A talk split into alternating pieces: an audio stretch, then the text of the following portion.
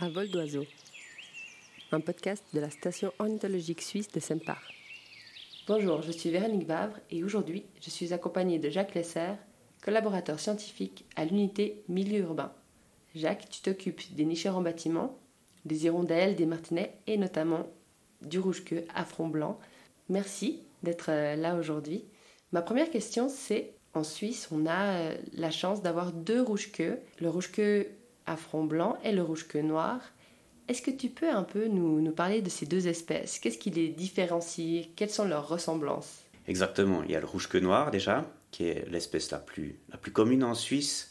On l'observe dans tous les jardins. Elle est présente de basse altitude jusque relativement haut dans les montagnes où elle peut nicher dans les falaises. Et le, le rouge-queue à front blanc, qui lui est un grand migrateur qu'on trouve dans différents habitats, mais de loin pas partout c'est un privilège de l'avoir près de chez soi. Alors comment est-ce que je les reconnais, ces, deux espèces? Les deux ont une queue plutôt rousse que rouge.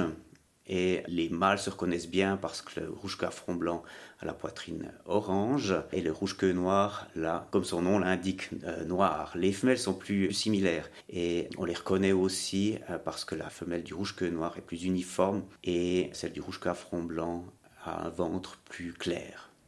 D'accord. Moi, j'habite euh, en ville. Quelle chance j'ai de rencontrer l'un ou l'autre? Tu as de grandes chances d'avoir le rouge-queue noir qui niche peut-être, ou en tout cas en visite dans ton jardin, où il va volontiers chasser sur les toits aussi. Par contre, le rouge-queue à front blanc, il ne niche que dans certaines villes et dans des quartiers verts avec beaucoup d'arbres. Qu'est-ce qui est spécifique au mode de vie du rouge-queue à front blanc? Donc dans tous ces habitats, ce qu'on va retrouver en commun chez ce rouge-queue à front blanc, c'est des grands arbres sur lesquels il peut chanter. Par contre, il chasse au sol et il a besoin d'une végétation rase ou des sols nus pour trouver ses proies. Il aura besoin aussi de structures végétales où les insectes puissent se développer. Et enfin, le rouge front blanc est un nicheur en cavité, donc il doit trouver soit des cavités dans des bâtiments, dans des arbres, ou alors des nichoirs qu'on va installer pour lui. Donc en fait, ils chassent à partir de perchoirs. Qu'est-ce que ça implique? Donc les rouges à front blanc se postent sur des perchoirs d'où ils pourront observer les alentours directs et, voir repérer des insectes sur lesquels ils vont euh, jeter leur dévolu. Par contre, si la végétation est trop haute, ils ne pourront pas chasser, ce n'est pas adéquat. Donc euh, l'idéal, c'est d'avoir un mélange de zones fauchées ou de, de sols nus comme des potagers ou comme des sentiers de gravier, mêlés à des prairies fleuries où les insectes pourront se produire. C'est pour ça qu'en fait un milieu urbain peut être adéquat s'il y a un mélange de biotopes. Exactement, on aura cette mosaïque de micro-habitats plus facilement dans un milieu urbain vert que par exemple en campagne où on a une plus grande uniformité d'habitats ou en forêt qui sont généralement aussi trop denses pour lui. Donc on dit que c'est une espèce porte-drapeau. Donc qu'est-ce que ça veut dire? Tout à fait. C'est d'abord une espèce indicatrice qui permet d'identifier les besoins et des quartiers où la biodiversité est riche, la biodiversité liée à ce type d'habitat. Mais c'est aussi une, espèce porte-drapeau parce que c'est une espèce magnifique, un très beau chant, et on peut aller vers les gens en présentant cet oiseau, en leur donnant l'envie d'entretenir un jardin naturel pour cet oiseau et pour l'ensemble de la biodiversité. Parce qu'en fait, si on, si on aide cet oiseau, on aide toute une autre ribambelle d'espèces de flore et de faune. C'est exactement ça.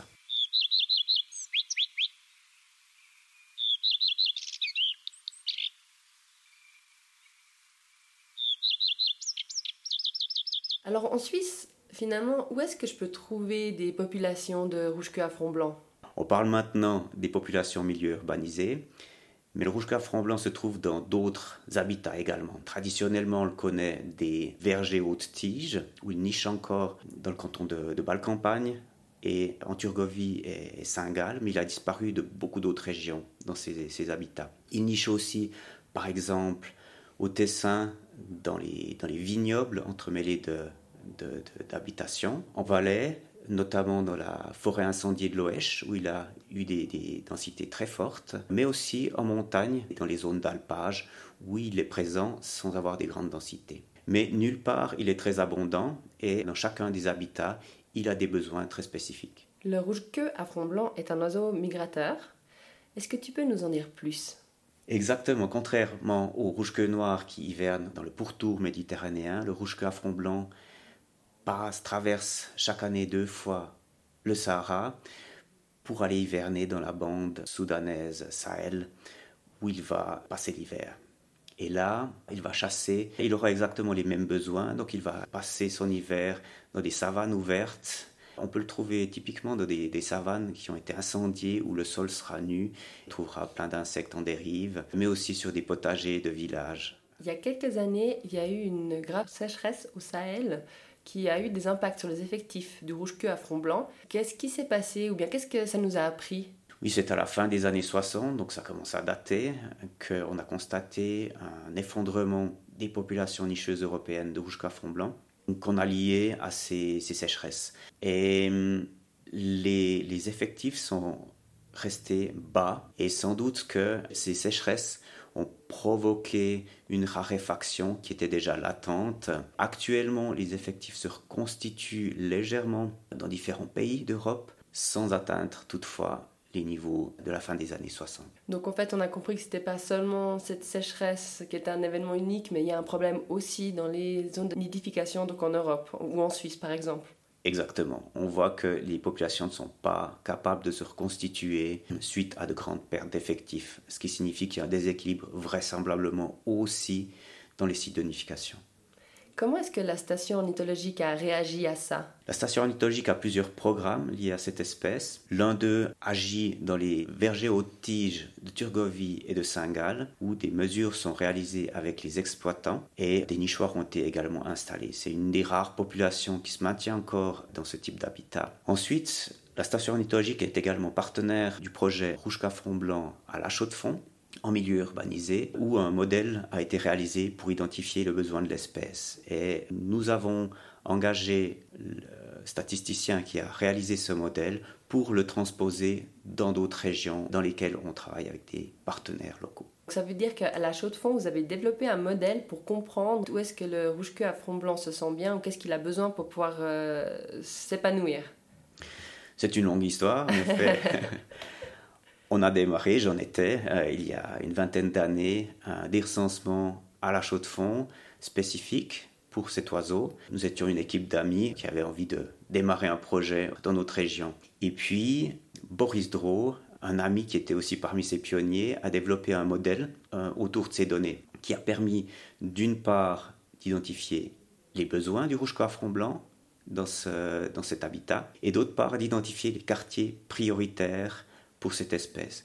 Enfin, il a réalisé une simulation où, en ajoutant, en densifiant la couverture en arbre, il a regardé quel quartier pourrait convenir à cet oiseau. Comment est-ce que vous arrivez à trouver ces zones euh, parfaitement adéquates pour le rouge-queue à front blanc? La première chose, c'est de collecter des variables environnementales sur la base desquelles on va comparer la distribution des territoires des rouges à front blanc. Et puis, grâce à ça, on pourra d'une part déterminer le poids de chacune des variables et aussi les valeurs optimales. Typiquement, on a constaté que la couverture en arbre expliquait le 40% de la distribution des territoires du rouge front blanc et que euh, l'optimum est autour de 34%. Est-ce qu'il y a aussi une essence d'arbre particulière qui est, spécifique euh, pour le rouge-queue à front blanc le modèle n'est pas allé autant, autant loin dans les détails, mais c'est une très bonne question. Bien entendu, on va préférer des essences locales et plutôt un mélange d'essences. Très souvent, les, les rouges à front blanc se postent sur des, sapins aussi ou des épicéas, puisque à la chaux de fond typiquement, où on est à 1000 mètres d'altitude, les feuillus ne sont pas encore euh, en feuilles à l'arrivée des rouges à front blanc ou seulement partiellement, et il aime bien avoir un certain couvert. Par contre, on sait que les sapins et épicéas sont peu résistants au euh, changement climatique, qu'ils ont des problèmes. Donc, quand on va réfléchir à euh, planter un nouvel arbre, il faudra aussi euh, penser à, planter une essence qui puisse supporter les, prochaines canicules. D'accord. Donc au centre de toute cette réflexion, au centre du modèle, finalement, il y a vraiment l'arbre.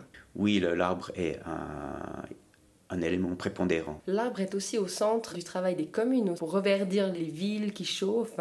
Est-ce que ça t'aide dans le travail, qu'il y ait une prise de conscience? Ce projet cherche à, conserver le rouge front blanc, mais somme toute, le rouge front blanc nous aide aussi, et peut-être surtout, à comprendre nos besoins, parce que de plus en plus, les communes les grandes villes surtout ont conscience de l'importance des arbres et vont essayer aussi d'atteindre cette proportion de canopée, cette couverture en arbre qui est importante d'une part pour fixer la, des molécules polluantes, fixer le CO2, permettre une infiltration des eaux de pluie, aussi et surtout de maintenir un microclimat plus frais et plus humide, et aussi simplement l'attrait paysager des quartiers riches en arbres. Et ce modèle, maintenant qu'il existe et que vous avez pu euh, vraiment le développer, le tester, vous essayez de le transposer à d'autres communes, d'autres localités?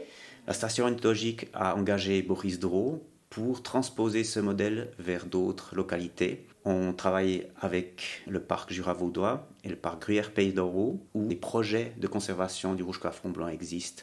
Et ce modèle a permis d'identifier aussi des zones prioritaires pour cette espèce. Donc tu travailles avec des, autorités, des communes, des propriétaires aussi. C'est un grand réseau qui se construit autour de ce modèle. Exactement. En l'occurrence, dans les parcs, c'est eux qui vont travailler avec les, les communes. Un tel projet n'est possible uniquement qu'en réseau, en mettant en contact les communes, les gestionnaires, les propriétaires.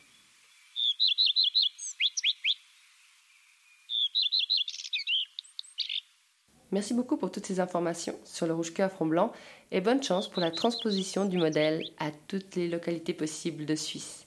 Retrouvez-nous sur internet pour plus d'informations sur www.fogelvartet.ch slash rouge-a-front-blanc. Vous avez écouté À vol d'oiseau, un podcast de la station ornithologique suisse de Sempar.